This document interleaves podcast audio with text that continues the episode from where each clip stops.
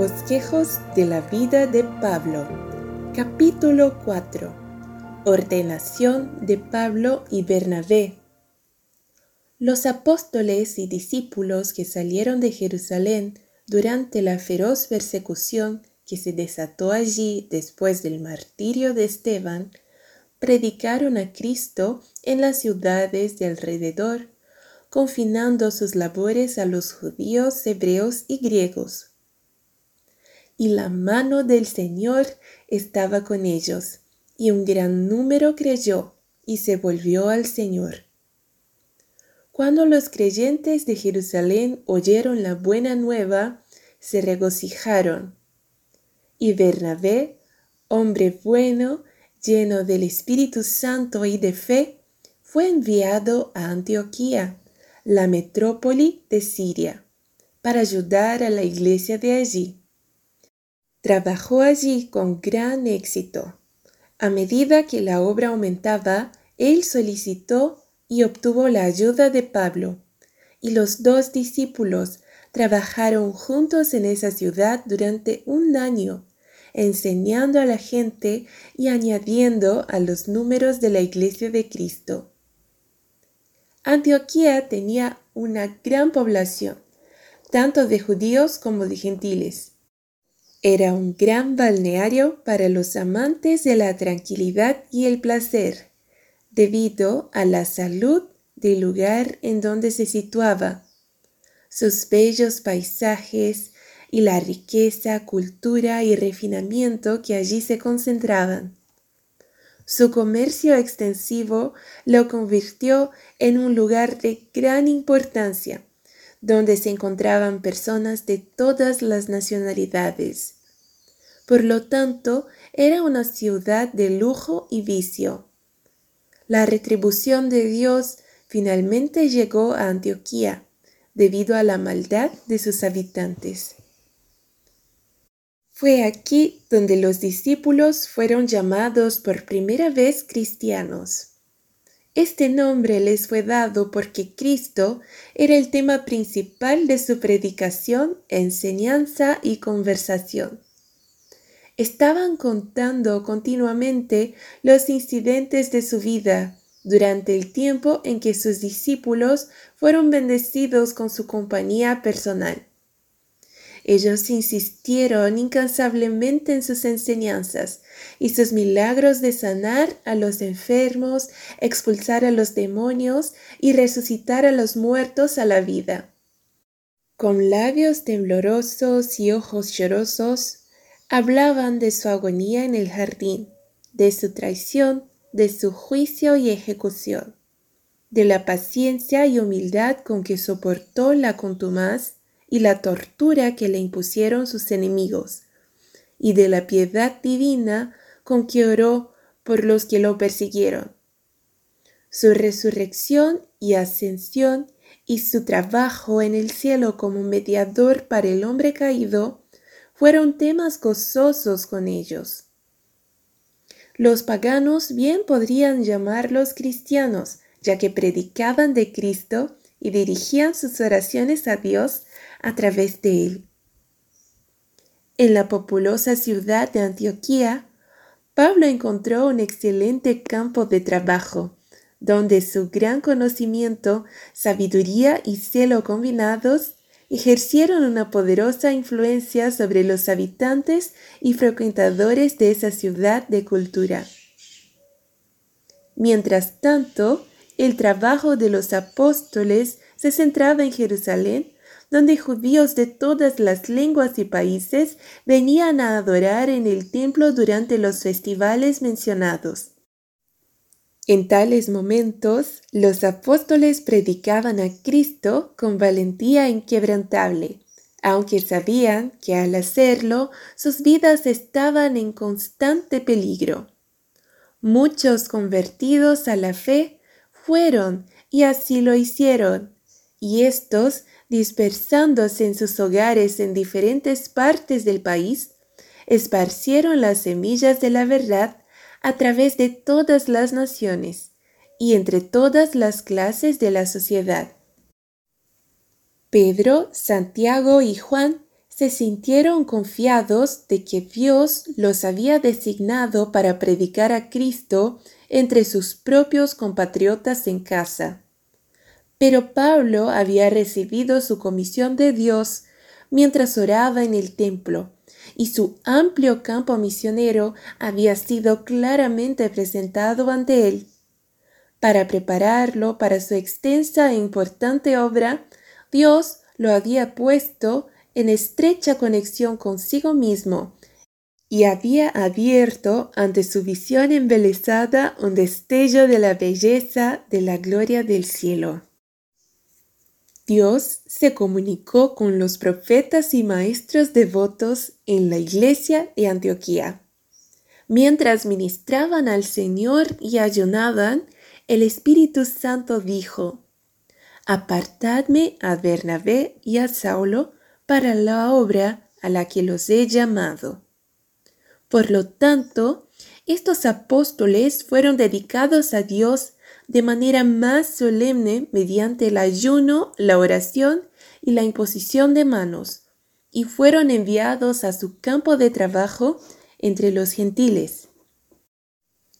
Tanto Pablo como Bernabé habían estado trabajando como ministros de Cristo, y Dios había bendecido abundantemente sus esfuerzos pero ninguno de ellos había sido ordenado formalmente al ministerio del Evangelio por medio de la oración y la imposición de manos. Ahora estaban autorizados por la Iglesia no solo para enseñar la verdad, sino también para bautizar y organizar iglesias, estando investidos de plena autoridad eclesiástica. Esta fue una era importante para la Iglesia. Aunque la pared intermedia de separación entre judíos y gentiles había sido derivada por la muerte de Cristo, dejando a los gentiles en los privilegios plenos del Evangelio, el velo aún no había sido arrancado de los ojos de muchos de los judíos creyentes, y no podían discernir claramente hasta el final lo que había sido abolido por el Hijo de Dios. El trabajo debía ahora ser llevado adelante con vigor entre los gentiles y resultar en el fortalecimiento de la Iglesia por medio de una gran reunión de almas. Los apóstoles, en esta su obra especial, debían ser expuestos a la sospecha, al prejuicio y a los celos como consecuencia natural de su salida de la exclusividad de los judíos, su doctrina y sus opiniones estarían sujetas al cargo de herejía, y sus credenciales como ministros del Evangelio serían cuestionadas por muchos judíos celosos y creyentes. Dios previó todas estas dificultades por las que pasarían sus siervos, y en su sabia providencia los hizo invertirse de una autoridad incuestionable de la iglesia establecida de Dios, para que su obra estuviera por encima de todo desafío. Los hermanos de Jerusalén y de Antioquía conocieron a fondo todos los detalles en ese nombramiento divino y la obra específica de enseñar a los gentiles que el Señor había dado a estos apóstoles. Su ordenación fue un reconocimiento abierto de su misión divina, como mensajeros especialmente elegidos por el Espíritu Santo para una obra especial. Pablo da testimonio en su epístola a los romanos de que consideraba este nombramiento sagrado como una época nueva e importante en su vida. Se llama a sí mismo un siervo de Jesucristo llamado a ser apóstol separado al Evangelio de Dios. Se hizo uso de la ordenación por imposición de manos mucho más tarde. Se le dio una importancia injustificada al acto como si un poder llegara de inmediato a aquellos que recibieron tal ordenación, lo que inmediatamente los calificaba para cualquier trabajo ministerial como si la virtud estuviera en el acto de imponer las manos. Tenemos en la historia de estos dos apóstoles solo un simple registro de la imposición de manos y su relación con su trabajo. Tanto Pablo como Bernabé ya habían recibido su comisión de Dios mismo, y la ceremonia de la imposición de manos no agregó ninguna gracia nueva o calificación virtual. Era simplemente poner el sello de la Iglesia sobre la obra de Dios, una forma reconocida de designación para un cargo señalado. Esta forma era significativa para los judíos. Cuando un padre judío bendecía a sus hijos, imponía sus manos reverentemente sobre sus cabezas. Cuando un animal se dedicaba al sacrificio, la mano del que estaba investido de autoridad sacerdotal se ponía sobre la cabeza de la víctima. Por lo tanto, cuando los ministros de Antioquía impusieron sus manos sobre los apóstoles, ellos por esta acción pidieron a Dios que les concediera su bendición, en su devoción a la obra especificada que Dios les había escogido para hacer. Los apóstoles comenzaron su misión llevando consigo a Marcos. Entraron en Seleucia y desde allí negaron a Chipre. En Salamina predicaban en las sinagogas de los judíos, y cuando pasaron por la isla hasta Pafos, encontraron a cierto hechicero, un falso profeta, un judío llamado Bar Jesús, que estaba con el diputado de la tierra, Sergio Paulo, un hombre prudente, que llamó a Bernabé y a Saulo, y deseaba oír la palabra de Dios. Pero el hechicero Elimas, por así se llamaba por su interpretación, se opuso a ellos, tratando de apartar al diputado de la fe. Al diputado, que era un hombre de reputación e influencia, el hechicero Elimas, que estaba bajo el control de Satanás, buscó, mediante informes falsos y varios sofismas engañosos, volverlo en su contra a los apóstoles y destruir su influencia sobre él. Así como los magos en la corte de Faraón resistieron a Moisés y a Aarón, Así también este hechicero resistió a los apóstoles. Cuando el ayudante envió a buscar a los apóstoles para que le instruyeran en la verdad, Satanás estaba al lado de su siervo, buscando frustrar el propósito de Dios y evitar que este hombre influyente abrazara la fe de Cristo. Este agente de Satanás obstaculizó grandemente la obra de los apóstoles. Así el enemigo caído trabaja siempre de una manera especial para evitar que las personas de influencia que podrían ser de gran servicio a la causa abracen la verdad de Dios. Pero Pablo, en el poder del Espíritu Santo, reprendió al malvado engañador. Él puso sus ojos en él y dijo, Oh, lleno de toda sutileza y de toda maldad, hijo del diablo, enemigo de toda justicia, ¿no dejarás de pervertir los caminos rectos del Señor?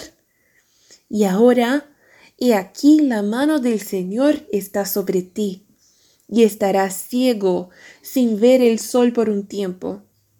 Inmediatamente cayó sobre él una neblina y una oscuridad, y anduvo buscando a alguien que lo condujera de la mano. Entonces el diputado, al ver lo que se había hecho, creyó, asombrado de la doctrina del Señor. El hechicero había cerrado sus ojos a las evidencias de la verdad y la luz del Evangelio, por lo tanto el Señor, en su ira justa, hizo que sus ojos naturales se cerraran, cerrándole la puerta a la luz del día. Esta ceguera no era permanente, sino solo por un tiempo, para advertirle que se arrepintiera y que buscara el perdón de Dios a quien tanto había ofendido. La confusión en la que se vio envuelto este hombre, con todo su presumido poder, dejó sin efecto todas sus sutiles artes contra la doctrina de Cristo.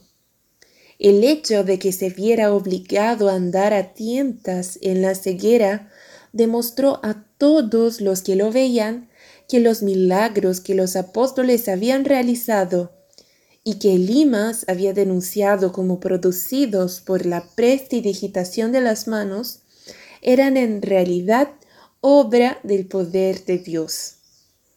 El diputado estaba convencido de la verdad de la doctrina enseñada por los apóstoles y abrazó el Evangelio de Cristo. Elimas no era un hombre de educación, pero estaba especialmente capacitado para hacer la obra de Satanás. Los que predican la verdad de Dios se verán obligados a encontrarse con el enemigo astuto de muchas formas diferentes. A veces es en la persona de hombres sabios, y a menudo en la persona de hombres ignorantes a quienes Satanás había educado para que fueran sus instrumentos exitosos para engañar a las almas y para obrar la iniquidad.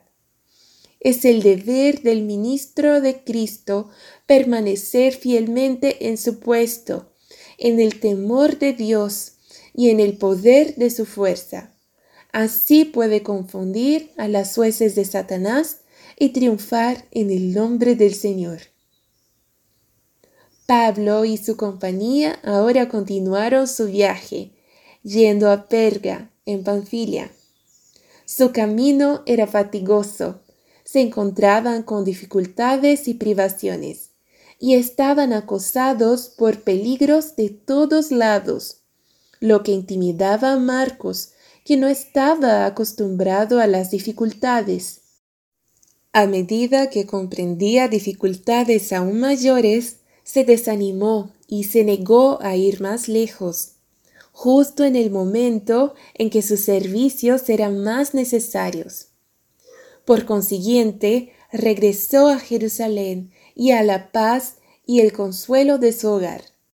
Marcos no apostató de la fe del cristianismo, pero como muchos ministros jóvenes vaciló ante las dificultades y prefirió la comodidad y la seguridad del hogar a los viajes, las labores y los peligros del campo misionero. Esta deserción hizo que Pablo lo juzgara desfavorable y severamente por mucho tiempo. Desconfiaba de su firmeza de carácter y de su devoción a la causa de Cristo. La madre de Marcos era una convertida a la religión cristiana y su hogar era un asilo para los discípulos. Allí estaban siempre seguros de una bienvenida y de un tiempo de descanso en el que podían recuperarse de los efectos de las feroces persecuciones que en todas las partes los asaltaban en sus trabajos. Fue durante una de estas visitas de los apóstoles a la casa de su madre que Marcos propuso a Pablo y a Bernabé que los acompañara en su gira misionera. Había sido testigo del maravilloso poder que asistía a su ministerio. Había sentido el favor de Dios en su propio corazón había visto la fe de su madre probada y comprobada sin vacilar. Había sido testigo de los milagros realizados por los apóstoles y que ponían el sello de Dios en su obra. Había predicado él mismo la fe cristiana y había anhelado dedicarse enteramente a la obra. Como compañero de los apóstoles, se había regocijado por el éxito de su misión. Pero el temor y el desaliento lo abrumaron ante las privaciones, la persecución y el peligro. y buscó los atractivos de su hogar en un momento en que sus servicios eran más necesarios para los apóstoles. En un periodo futuro hubo una fuerte disputa entre Pablo y Bernabé acerca de Marcos, quien todavía estaba ansioso por dedicarse a la obra del ministerio. Esta disputa causó que Pablo y Bernabé se separaran este último siguiendo sus convicciones y llevando a Marcos con él en su trabajo.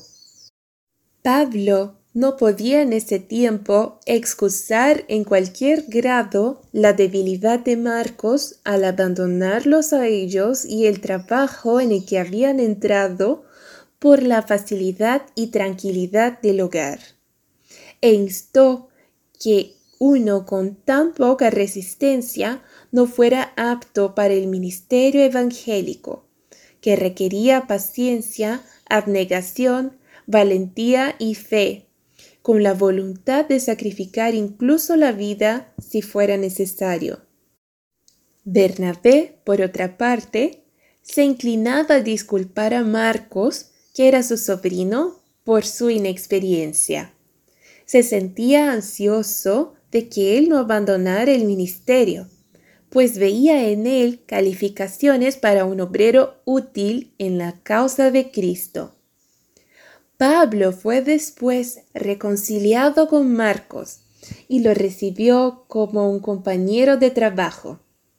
También lo recomendó a los colosenses como alguien que era un compañero de trabajo en el reino de Dios y un consuelo personal para él Pablo. De nuevo, no mucho antes de su propia muerte, habló de Marcos como beneficioso para él en el ministerio. Después de la partida de Marcos, Pablo y Bernabé visitaron Antioquía en Pisidia y el sábado entraron en la sinagoga y se sentaron. Y después de la lectura de la ley y de los profetas, los príncipes de la sinagoga les enviaron diciendo, Varones y hermanos, si tenéis alguna palabra de exhortación para el pueblo, decid. Al ser invitado a hablar, Pablo se puso de pie e hizo una seña con su mano diciendo, Hombres de Israel, y vosotros los que teméis a Dios, escuchad. Luego procedió a dar una historia de la manera en que el Señor había tratado a los judíos desde el momento de su liberación de la esclavitud egipcia y de cómo se le había prometido a un Salvador de la descendencia de David. Luego predicó a Jesús como el Salvador de los hombres, el Mesías de las profecías. Cuando había terminado y los judíos se habían ido de la sinagoga, los gentiles aún se detuvieron e imploraron que se les dijeran las mismas palabras el sábado siguiente. Los apóstoles crearon un gran interés en el lugar, tanto entre judíos como entre gentiles. Animaron a los creyentes y conversos a permanecer firmes en su fe y a continuar en la gracia de Dios. El interés por escuchar las palabras de los apóstoles era tan grande que toda la ciudad se reunió el sábado siguiente. Pero ahora, como en los días de Cristo, cuando los sacerdotes y gobernantes judíos vieron a las multitudes que se habían reunido para escuchar la nueva doctrina, se conmovieron de envidia y celos y contradijeron las palabras de los apóstoles con blasfemia. Su viejo fanatismo y prejuicio también se despertaron cuando percibieron un gran número de gentiles que se mezclaban con los judíos en la congregación. No podían soportar que los gentiles gozaran de privilegios religiosos en igualdad de condiciones, sino que se aferraban tenazmente a la idea de que la bendición de Dios estaba reservada exclusivamente para ellos. Este había sido siempre el gran pecado de los judíos, que Cristo en varias ocasiones había reprendido. Escucharon un día sábado con gran interés las enseñanzas de Pablo y Bernabé, que predicaban a Jesús como el Mesías prometido. Y al día siguiente, a causa de la multitud de gentiles que se reunían también para escucharlos, se entusiasmaron con un frenesí de indignación. Las palabras de los apóstoles fueron distorsionadas en sus mentes y fueron incapaces de sopesar las pruebas presentadas por ellos.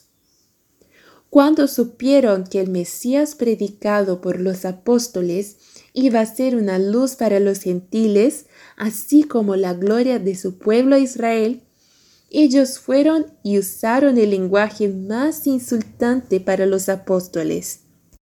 Los gentiles, por otra parte, se regocijaban mucho de que Cristo los reconociera como hijos de Dios, y con corazones agradecidos escuchaban la palabra predicada.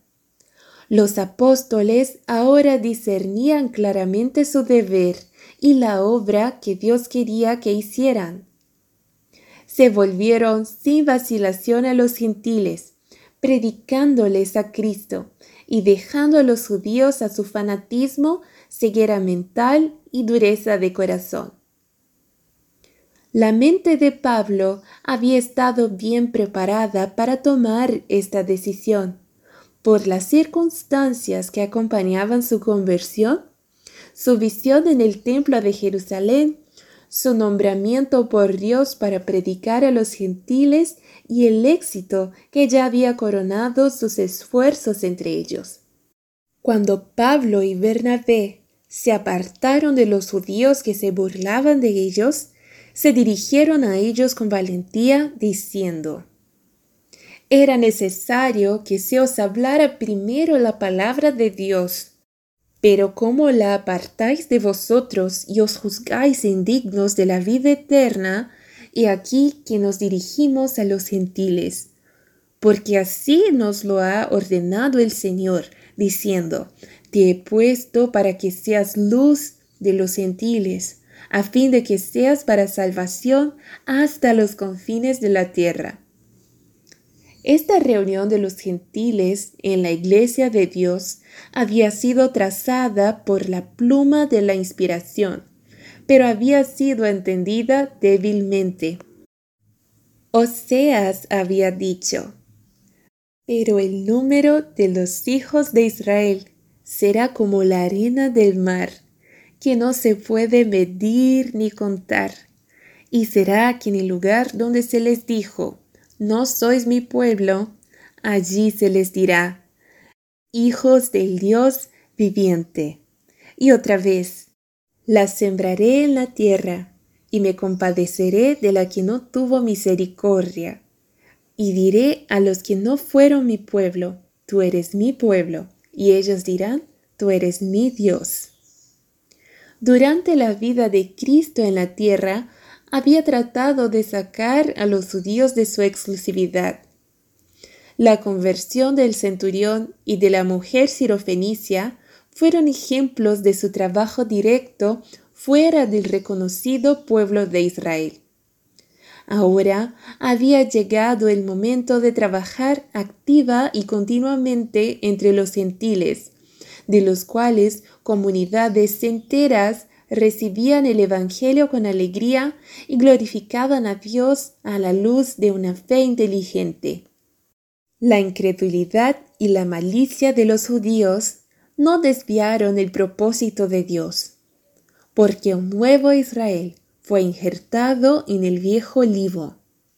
Las sinagogas fueron cerradas contra los apóstoles, pero las casas privadas fueron abiertas para su uso y los edificios públicos de los gentiles también fueron usados para predicar la palabra de Dios.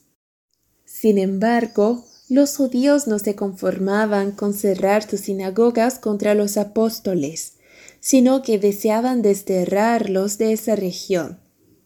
Para lograr ese propósito, buscaron perjudicar a ciertas mujeres devotas y honorables que tenían gran influencia en el gobierno, y también a hombres de influencia. Esto lo lograron por medio de artes sutiles y reportes falsos. Estas personas de buena reputación se quejaron ante las autoridades contra los apóstoles y por lo tanto fueron expulsadas de ese distrito. En esta ocasión, los apóstoles siguieron la instrucción de Cristo.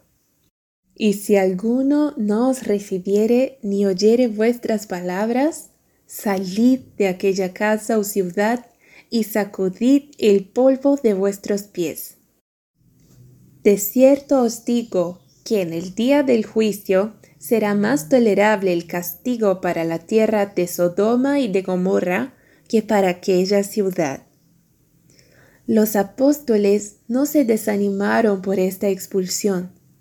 Recordaron las palabras de su Maestro. Bienaventurados sois cuando por mi causa os vituperen y os persigan, y digan toda clase de mal contra vosotros, mintiendo. Gozaos y alegraos, porque vuestro galardón es grande en los cielos, porque así persiguieron a los profetas que fueron antes de vosotros. El fin del capítulo 4.